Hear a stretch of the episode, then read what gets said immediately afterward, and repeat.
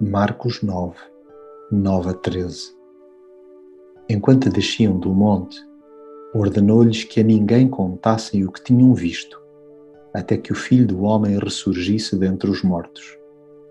E eles guardaram o caso em segredo, indagando entre si o que seria o ressurgir dentre os mortos.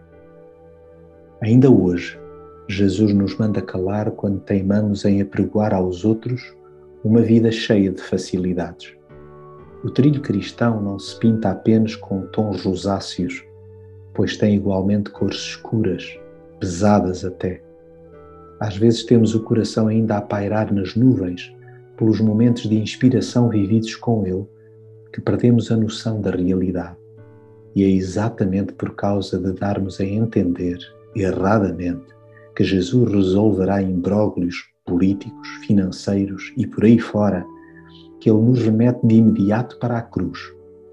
Enquanto só virmos pódios, louros e diplomas, jamais perceberemos a dimensão e o alcance do seu amor.